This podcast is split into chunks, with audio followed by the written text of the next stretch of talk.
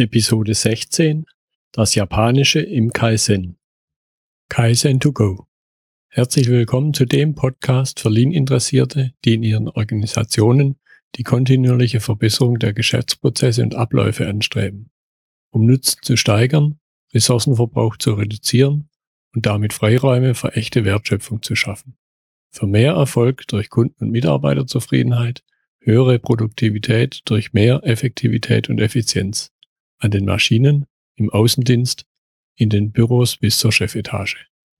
In der heutigen Folge habe ich Barbara Ölschläger bei mir. Sie ist ursprünglich Übersetzerin, japanisch-deutsch, hat lange Jahre mit japanischen Beratern zusammengearbeitet und seit drei Jahren ist sie Selbstberaterin im Lean-Umfeld, vorzugsweise im Mittelstand. Und ich gebe ihr an der Stelle jetzt einfach das Wort, damit sie weitere Details selber mitteilt.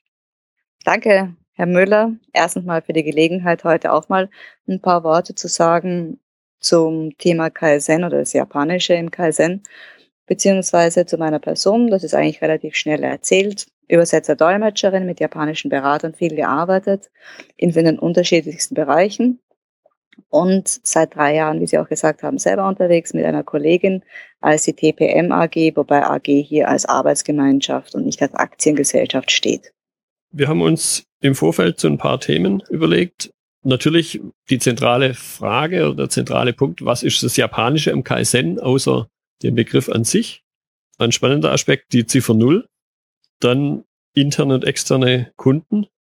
Den Unterschied Lean mit den einfachen Werkzeugen zu Six Sigma, wo da doch eine sehr komplexe Werkzeuglandschaft existiert.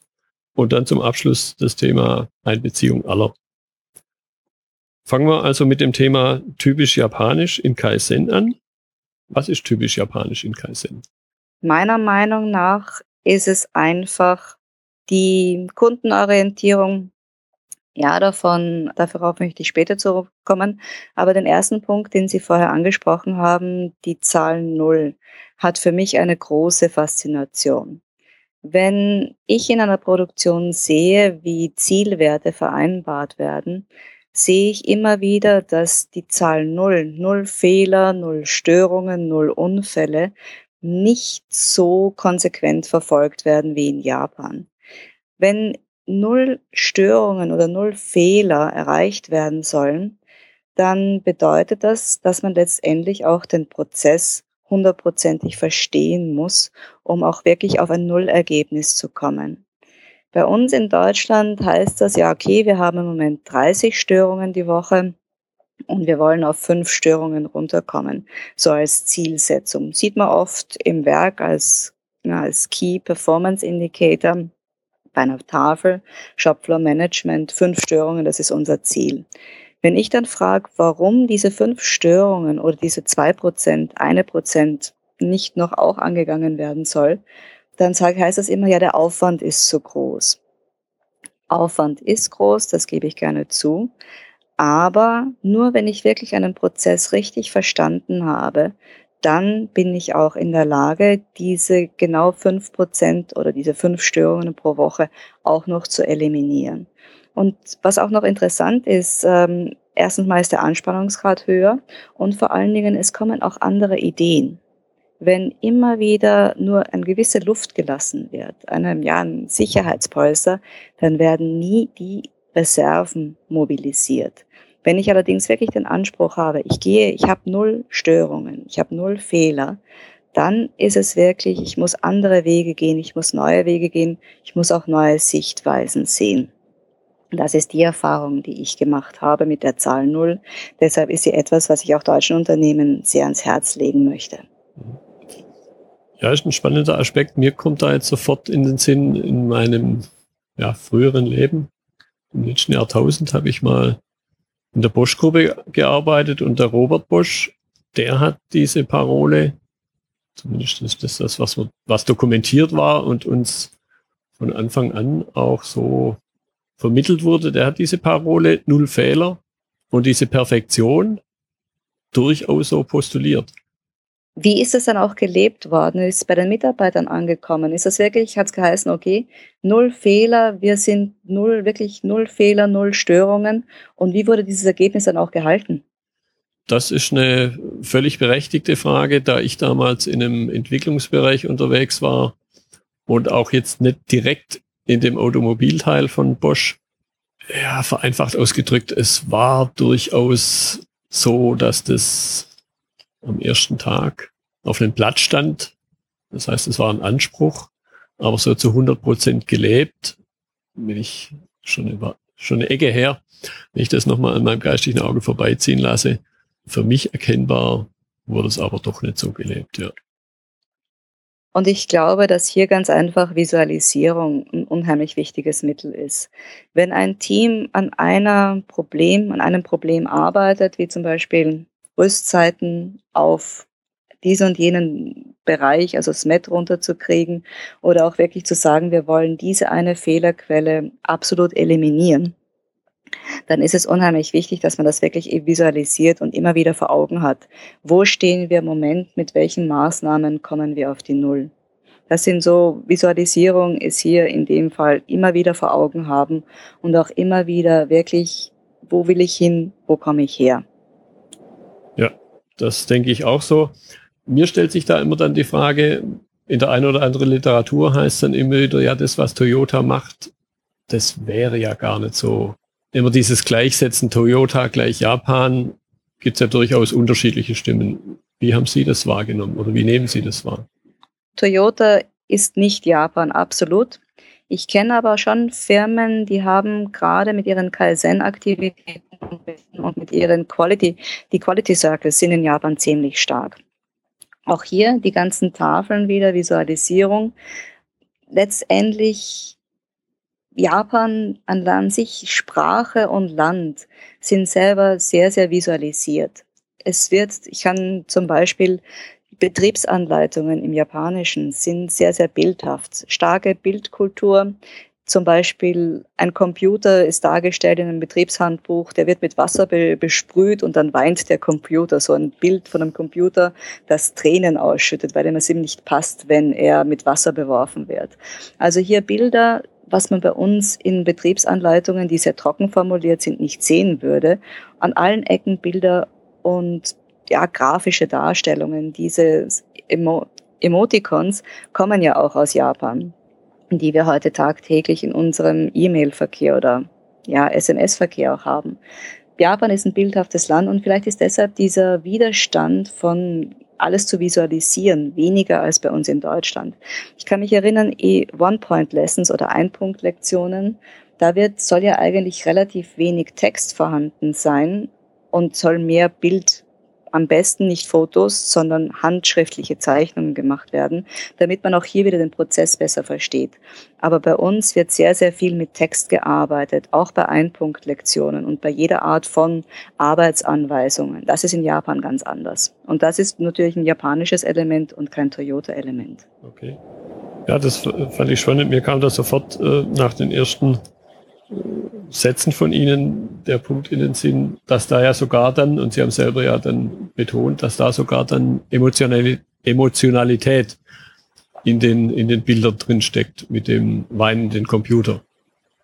Das ist mit Sicherheit ein Punkt, wenn ich mal so drüber nachdenke, ist mir das so, so noch nie begegnet in, in westlichen ja, Handbüchern oder so.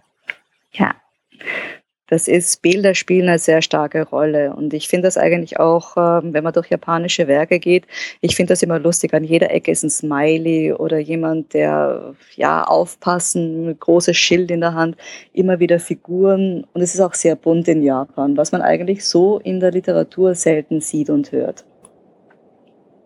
Ja, hat es mal, Frage ganz am Wande, hat es was mit der, mit der geschriebenen Sprache zu tun? Mit der Schrift? Wahrscheinlich, oder? Gehe ich davon aus, weil die Schriftzeichen ja auch Bilder sind. Würde ich mal so sagen, ja. Ja, spannender Gedanke. In unserem Vorgespräch beziehungsweise im E-Mail-Kontakt davor fiel auch mal das Stichwort interner, externer Kunde. Typischerweise denken wir an den externen Kunden, ja, wobei auch das in meiner Wahrnehmung leider viel zu oft trotzdem nicht der Fall ist. Aber was definitiv vernachlässigt wird in meiner Wahrnehmung, das sind die internen Kunden. Ja, so ist es absolut. Wenn man wenn man im Büro, im Büro ist es relativ einfach noch nachzuvollziehen. Wenn ein Bericht weitergegeben wird oder es wird eine Anfrage innerhalb des Vertriebs weitergegeben und es fehlen Informationen, dann ist eigentlich der Mensch, der Vertriebler dafür verantwortlich, dass alle Informationen zusammengetragen werden, keine Fehler drinnen, keine falsche Telefonnummer drinnen, kein falscher Ansprechpartner. Und das wird dann an die Angebotserstellung weitergegeben. Wie oft sind aber bei uns Nachfragen notwendig und wie oft sind Informationen nicht richtig aufbereitet, um im nächsten Schritt sauber sofort verarbeitet werden zu können. In der Produktion wäre es dann eben der Fall, dass ein, ein Teil nicht fehlerfrei an den nächsten Prozess weitergegeben wird. Das ist relativ schwierig in Deutschland zu vermitteln, dieses mein nächster Prozessschritt ist mein Kunde, weil das der Begriff Kunde so derartig belegt ist mit dem externen Kunden, der das Produkt kauft, aber sehr, sehr weit weg ist vom Mitarbeiter. Japan, absolut. Mein nächster Prozess, der Nachfolgeprozess ist mein Kunde und der darf nicht belästigt werden durch unzureichendes Produkt, das ich ihm weitergebe. Das heißt, es ist auch schon ein kulturelles Thema, höre ich daraus. Ja, und zwar insofern, dass letztendlich alles, was in meiner Gruppe ist, wertgeschätzt wird. Japan heißt zwar immer, dass es ein sehr höfliches Land ist, man muss hier aber unterscheiden zwischen extern und intern. Alles, was zu meiner Gruppe gehört, das ist meine Familie, mein Arbeitskreis, aber auch eben mein Kunde. Das ist intern. Alles, was extern ist, was nicht zu meiner Gruppe dazugehört, kann relativ unhöflich sein. Aber hier ist immer, immer die Frage, wie groß ich den internen Kreis ziehe und alles, was zu mir, zu meinem ja, weiteren Leben dazugehört, wird das intern aufgefasst und wird damit mit dem gleichen Respekt behandelt. Das heißt, also zumindest höre ich das da raus, es kommt sogar der interne Kunde unter Umständen vor dem externen Kunden, kann man das so ausdrücken? Beziehungsweise der interne Kunde, weil es ja, wenn ich das Unternehmen als Ganzes betrachte, habe ich ja viel mehr interne Kunden. An, an, an, jeder, an jeder Schnittstelle habe ich ein, ein Kunden-Lieferanten-Verhältnis. Und nur an den externen Schnittstellen, was jetzt für mich so weniger im Gesamtumfang ist, da habe ich einen externen Kunden. Kann man das so ausdrücken? Ah, ich glaube, es ist weniger die Wertigkeit. Du bist mir näher, deshalb bist du mir mehr wert. Ich glaube, man, es wird schon unterschieden. Der externe Kunde, der, der mein Produkt kauft, das ist derjenige, der auch meinen Lohn zahlt. Aber wenn ich mit dem Nachfolgeprozess, wenn ich den immer wieder beleidige durch ähm, schlechte Qualität, die ich liefere, dann habe ich auch irgendwann einmal einen Nachfolgekunden, der nicht so mit mir zufrieden ist, der selber nicht das leisten kann, damit wir als ganzes Unternehmen stark und ja, das Beste aus dem machen, das Beste dem unserem externen Kunden liefern können. Wertigkeit würde ich eher sagen, dass der Außenkunde, der bezahlt mich, der Innenkunde, mit dem arbeite ich, den respektiere ich genauso wie ja meine eigenen Arbeitskraft. Hat dann auch irgendwo was eben mit dem Respekt gegenüber dem anderen zu tun. Vielleicht auch jetzt so in der laienhaften Sicht, was, was das kulturelle Thema angeht, kennt man ja immer dieser in Asien dieses Thema Gesichtsverlust sehr oder Vermeidung des Gesichtsverlusts sehr wichtig. Hat es damit was zu tun? Dieses Gesicht verlieren ist ein Thema, bei dem ich noch nicht ganz schlüssig bin. Das Gesicht verlieren, wir verlieren das Gesicht, wenn wir uns gehen lassen. Und das ist etwas, was in, was in der Produktion, im, im beruflichen Umfeld nicht der Fall ist in Japan. Ich verstehe jetzt vielleicht auch die Frage nicht ganz. Das, das, das Professionelle ist immer an, anders gehandhabt in Japan als das Private. Mhm. Ja, mein Gedanke ist eben, ich verliere ein Stück weit mein Gesicht, wenn ich keine gute Leistung abliefere, meinem internen Kunden gegenüber. Das war so mein Gedankengang. Mm, ja, es, ich bin ja in ein System eingebunden. Ich bin ja nicht alleine. Wenn Team A, sollte Team A wirklich Probleme haben, Qualität zu liefern, dann wird irgendwann einmal Team B sagen, was ist denn los mit euch? Lösen wir das Problem gemeinsam.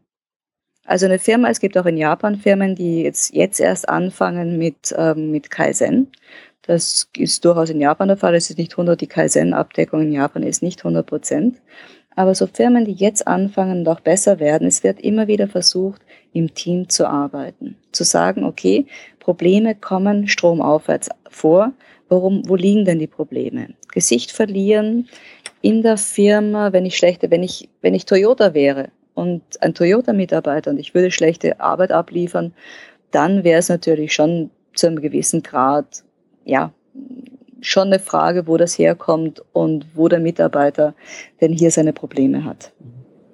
Die stärkere Betonung der Teamarbeit hat auch in meiner, in meiner Vermutung jetzt, äh, was man so aus einem Modell wie von Hofstädte auslesen kann, wo ja das Individuum in asiatischen Kulturen schwächer eingeordnet wird und die Gemeinschaft mehr zählt. Sind das Zusammenhänge, die sich da ergeben? Absolut. Es gibt zwar mittlerweile auch Wertestudien. Eine stammt zum Beispiel vom Deutschen Institut für Japan-Studien vor ungefähr 15 Jahren, dass auch in Japan mehr das Individuum stärker betont wird. Aber es ist immer noch ein größerer Zusammenhalt. Und gerade bei den großen Firmen, die hatten ja lebenslängliche Beschäftigung. Es wird, der Mitarbeiter wird gehalten. Toyota hat zum Beispiel vor kurzem die ganzen Leiharbeiter ab, abgebaut und versucht nur noch die eigene Stammbelegschaft zu halten und auszubauen. Und es ist wirklich so, dass Japan ein größeres Team im Team arbeitet es gibt auch ein Sprichwort, das zum Beispiel heißt, der Nagel, der hervorsteht, wird eingehämmert. Man versucht nicht zu glänzen als Individuum, sondern als Team zu arbeiten. In Japan werden zum Teil auch immer Teams belohnt für gute Kaizen-Leistungen und nicht die, also die Einzelpersonen Ideenvorschläge, ja, aber wenn große Verbesserungen gemacht werden, wird das Team belohnt. Sind dann Themen wie, was man im, im Westen nennt soziales Faulenzen, sind solche Themen nicht so gravierend in Japan oder treten die gar nicht auf? Soziales die Faulenzen, ich verlasse mich darauf, dass jemand anders für mich mitzieht am Seil. Es gibt da Versuche, dass eben, wenn mehr Menschen an einem Seil ziehen, der Einzelne schwächer zieht. Ja, von zehn Ameisen arbeiten zwei ganz fleißig, zwei überhaupt nicht und die mittleren sechs machen gutes Tagesgeschäft, habe ich auch schon gehört. Ich habe in Japan eigentlich wenig Leute gesehen, die nichts tun. Es wird, weil ich letztendlich auch durch die Visualisierung, durch Shopfloor Management sehe ich ja auch, wie ich daran bei trage, wie ich zu, zu der Produktivität oder zum Firmenergebnis beitragen kann. Und vor allen Dingen auch, es herrscht in Japan eine größere Transparenz. Ideen, wo kommen Ideen her, wer hat was gemacht, wer, welches Team hat was beigetragen, welchen Nutzen hat die Teamarbeit für das Unternehmen. Ich finde, dass Japan einfach eine größere Transparenz hat und damit auch ähm, ja, vielleicht habe ich heute einen schlechten Tag, dafür wird das aufgefangen von einer anderen Ameise. Und das sind schon, ähm, ja, eigentlich eine größere Transparenz und eine größere Teamfähigkeit in dem Bereich. Mhm. Okay. Bei dem Stichwort Visualisierung, Transparenz möchte ich dann auf den, auf den nächsten Punkt, auf den Punkt Werkzeuge, einfache Werkzeuge, Bilder. Der Spruch sagen mehr als tausend Worte gilt ja auch da. Bilder können ein einfaches Werkzeug sein. Wie sieht da der Zusammenhang aus, der Unterschied westliche Kultur, japanische Kultur? Ich habe es vorher schon als an einem Beispiel angesprochen. Die Ein-Punkt-Lektion im Englischen One-Point-Lesson, also EPL oder OPL. Wie ich meine Instruktorausbildung gemacht habe, hat es geheißen, wir können zum Beispiel auch Fotos machen. Wenn wir eine Verbesserungen in einer Ein-Punkt-Lektion zusammenfassen, dann können auch Bilder gemacht werden. Mm, Bilder sind natürlich sehr, sehr einfach, wenn ich irgendwas fotografiere, aber ich verstehe den Prozess nicht. Und die Werkzeuge, die bei Kaizen eingesetzt werden, sind immer, zielen immer darauf ab, Verständnis zu erreichen. Und zwar wirklich, wo kommt die Ursache her? Ein Problem verstehen, einen Zusammenhang verstehen. Wenn ich mir anschaue, fünfmal warum zu fragen oder einen PDCA-Zyklus zu zeichnen oder nachzuvollziehen, auch ein Fisch Ishikawa-Diagramm sind ja relativ einfache Sachen. Das sind Werkzeuge oder mit Analysemethoden, die von jedem angewendet werden können. Es, dadurch ist natürlich schon der Gegensatz zu Six Sigma gegeben, wo ich immer wieder Spezialwissen brauche und damit auch nur einen eingeschränkten Kreis von Menschen habe, die ein gewisses Problem angehen können. Dadurch habe ich natürlich auch die Gefahr, dass ähm, gewisse Personen nicht einbezogen werden in der Problemlösungsfindung und damit erstens mal nicht die optimale Lösung gefunden werden kann, beziehungsweise auch Potenziale also übersehen werden können und dann auch die Gefahr besteht, dass die Lösung nicht akzeptiert wird.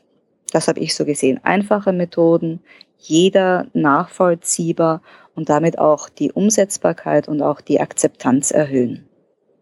Ja, also das kann ich aus, aus der eigenen Erfahrung. Ich habe eine Six Sigma Ausbildung, kann ich das aber absolut unterstreichen. Dieses, boah, da kommt jetzt der Mensch mit dem schwarzen Gürtel und der kann das alles.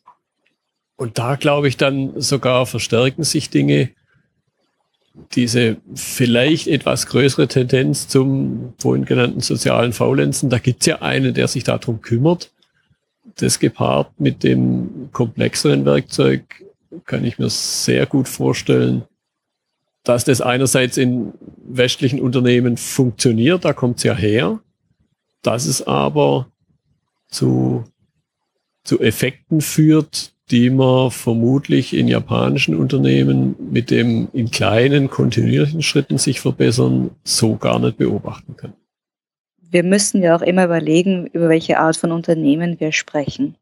Eine, ein großes Unternehmen hat natürlich viel mehr Möglichkeiten, viel mehr Ressourcen, muss aber auch eine gewisse kritische Masse erreichen. Und da kann ich mir auch vorstellen, dass Black Belts einfach eine andere Funktion auch noch haben, dieses Momentum zu generieren. Wenn ich mir aber Firmen anschaue, Firmen in der Größe von, ja, ab 50, ab 100 Mitarbeitern, dass da ganz einfach andere Ansätze gemacht werden müssen, um kontinuierliche Verbesserungen auch zu erreichen. Da muss jeder mit rein. Da müssen alle mit einbezogen werden letztendlich. Ja, genau. Also bei, bei Six Sigma gibt es so eine Faustregel. Pro 100, pro 200 Mitarbeiter ein Black Belt und dann kann man sich sehr schnell vorstellen, der einzelne Black Belt oder ein Black Belt in einem Unternehmen wird nicht wirklich was bewegen können. Es geht dann eher so in die Richtung der einsame Rufer in der Wüste da wird es eben, auch wenn es immer wieder Tendenzen gibt, zu sagen, ja, Six Sigma in mittelständischen Unternehmen, ich persönlich glaube und die Erfahrung habe ich gemacht, es funktioniert nicht. Es funktioniert vielleicht ab 500 Mitarbeitern, wenn ich dann anhand der Faustregel mal fünf Leute haben, habe im Unternehmen, die sich dann auch irgendwo austauschen können. Aber ansonsten bin ich unter Umständen das, was, was ich sehr oft sehe, wo das Thema KVP und alles drumherum so gar nicht gelebt wird, dann habe ich halt, damit man es hat, einen Qualitätsmanagementbeauftragten. Das ist dann manchmal der, der nicht schnell genug einen Schritt zurückgetreten ist, wo gefragt wurde, wer mich zu machen. Und eigentlich ein armer Kerl ist, weil er eben so ein bisschen das lästige Thema aufs Auge gedrückt hat. Dann wird einmal im Jahr werden die ISO Unterlage aus dem Schrank äh, geholt. Es wird dann geguckt, was kann ich jetzt noch schnell tun, damit ich die, die, das Überwachungsaudit bestehe. Aber Sinn und Zweck des Ganzen wird eigentlich komplett verfehlt. Ja, es ist, ähm, müssen wir, glaube ich, wir wissen, wir kennen beide die Praxis, wie es ist. Unternehmen, die besser werden wollen, und das ist ja letztendlich auch, das sind die Menschen, mit denen wir arbeiten möchten. Es geht darum, dass alle einbezogen werden. Es kann sich kein einziger darum kümmern, weil sonst wird ein Unternehmen die Potenziale nicht voll ausschöpfen. Deshalb ist ein Bereich, den ich jetzt in Zukunft auch weiter bearbeiten werde, ist Change Management. Alles mit in, mit ins Boot reinholen, Veränderungen gemeinsam gestalten und damit auch jeden abholen. Das ist so meine große Zielsetzung für die Zukunft. Ja, ich denke, es funktioniert nur mit allen. Die, die paar wenigen, die eben dann den, den Karren ziehen sollen, das funktioniert in meiner Wahrnehmung nicht. Und an der Stelle, glaube ich, lässt sich auch ein ganz, ganz schöner Bogen ziehen auf den Anfang, auf die, auf die Null Fehler, auf das, auf den hohen Anspruch eben, nicht mit zwei Prozent, nicht mit zwei Fehlern sich zufrieden ge zu geben, sondern mit null. Unter Umständen wohl wissen, dass man dort nie ankommt. Aber der konstante Antrieb, der bleibt dann da.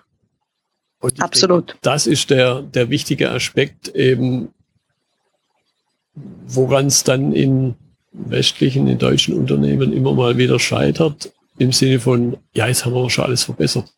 Jetzt sind wir doch schon wirklich gut. Wir hatten in Stuttgart vor, vor einiger Zeit, ich habe das mit dem Johann Anders in einer der letzten Podcast-Folgen diskutiert, da hatten wir diesen Punkt, wann ist ein Unternehmen lean? Wo ich dann gesagt habe, in dem Augenblick, wo ein Unternehmen glaubt, lean zu sein, ist es schon immer lean. Weil dann habe ich diesen vermeintlichen Endzustand erreicht und was kommt dann? ja, es ist einfach ganz klar, die Umstände, der Markt ändert sich, Kundenanforderungen ändern sich. Es ist permanente Adaptierung. Was heute gut war, muss, kann, muss morgen nicht unbedingt gut sein. Aber nur wenn ich wirklich in der Lage bin, offen zu sein, meine Visionen habe, wenn ich ganz genau weiß, wo mein Nordstern ist, welche Richtung ich folgen muss, dann kann ich auch sagen, okay, das müssen wir, das ist notwendig, um Ziele zu erreichen, um, um genau dorthin zu kommen oder in die Richtung zu kommen, wo man eigentlich hin will. Absolut. Und das geht einfach wirklich nur mit allen. Ja. Und man muss es eben wissen, wo, wo man hin will. Und da erlebe ich leider auch immer wieder, dass manche Unternehmen, manche Unternehmer da gar kein Ziel haben. Dann ist das einzige Ziel, Gewinn zu machen, Umsatz zu machen, was in meinem persönlichen Weltbild immer nur die Folge ist. Und das eigentliche Ziel sollte ein, ein Kundennutzen sein. Ja, Kunde extern, intern. Äh, auch zum Beispiel, was ich jetzt mittlerweile auch in manchen Sachen lese, dass der Mitarbeiter als Kunde begriffen wird vom Unternehmen. Ah, die Tendenz finde ich mittlerweile sehr schön, weil wir haben Arbeit, Mitarbeiter, Arbeitskräftemangel, gerade in den strukturschwachen Regionen und auch Firmen, die gerade im Umbruch sind vom Meisterbetrieb zum Industriebetrieb, die sind wirklich am Wachsen und können es aber zum Teil nicht, weil ihnen die Mitarbeiter fehlen. Mitarbeiterproduktivität, Mitarbeiterzufriedenheit ist wirklich ein großes, großes Thema, meiner Meinung. Und da lässt sich mit Lean sehr, sehr viel arbeiten. Ja, und das ist dann eben auch der, der Punkt, den ich persönlich sehr, sehr wichtig finde. Das drückt dann auch den Respekt vor den Menschen aus. Absolut. Und ich denke, ohne, ohne den geht's nicht. Ohne den ist kein konstantes Miteinander möglich über den Tag hinweg, über die Jahre hinweg. Da kann ich mir vorstellen, dass dieses langfristige asiatische Denken Punkte beinhaltet, die wir halt in, in westlichen Unternehmen so nicht kennen. Japan ändert sich auch stark. Man sieht auch individuelle Tendenzen. Ähm, es ändert sich was in Japan, aber ich glaube, dass gerade dieses Respekt vor, vor Arbeit, Respekt vor Mitarbeitern, Respekt auch vor Material und Maschinen schon einen großen, großen Beitrag dazu leisten, dass sich Lean, Kaizen, dieses, dieses Streben nach täglich besser werden, durchgesetzt haben. Prima. Ich fand das eine sehr spannende Unterhaltung. Da waren äh, auch für mich, obwohl ich mich jetzt mit dem Thema seit 1998 beschäftige, aber in, in diesem hautnahen Punkt mit jemand, der mit der japanischen Kultur direkt in Berührung gekommen ist und vermutlich auch immer noch kommt. Sind einige Aspekte drin gewesen. Ich möchte mich da zum Abschluss nochmal ganz herzlich bedanken für die Zeit, für die halbe Stunde, die wir jetzt miteinander im Interview verbracht haben. Gibt es noch einen, einen letzten Punkt, einen letzten Hinweis, den Sie westlichen Unternehmen, Unternehmern Führungskräften mitgeben wollen, wie sie das Thema Lean und Co. oder das konstante Streben nach Verbesserung noch besser umsetzen können? Gibt es eigentlich nur ein Wort und das heißt machen. Ich habe das schon gesehen des Öfteren, dass äh, immer zu viel, ja, wie machen wir jetzt die Teamtafel? Wie macht man das? Äh, wie setzt man das um? Ist die Tafel groß genug? Ist sie klein genug? Egal, machen. das ist so mein An, mein Zuruf, dass ich allen Firmen zurufen möchte. Einfach anfangen. Es wird nie perfekt sein. Was, ist, was bringt die erste Version? Besser machen, immer wieder machen, machen. Genau. Ein spannendes Schlusswort. Vielen Dank für die Teilnahme im Interview. Ich habe zu danken, war ein sehr gutes Gespräch auch für mich. Ich genieße den Austausch, bringt mir immer wieder viel, weil man auch immer wieder Sachen hinterfragt. Das war das Interview mit Barbara Ölschläger zum Thema das Japanische im Kaizen. Wenn Ihnen die Folge gefallen hat, freue ich mich über Ihre Bewertung bei iTunes. Ich bin Götz Müller und das war Kaizen to go. Vielen Dank fürs Zuhören und Ihr Interesse. Ich wünsche Ihnen eine gute Zeit bis zur nächsten Episode. Und denken Sie immer daran, bei allem, was Sie tun oder lassen. Das Leben ist viel zu kurz, um es mit Verschwendung zu verbringen.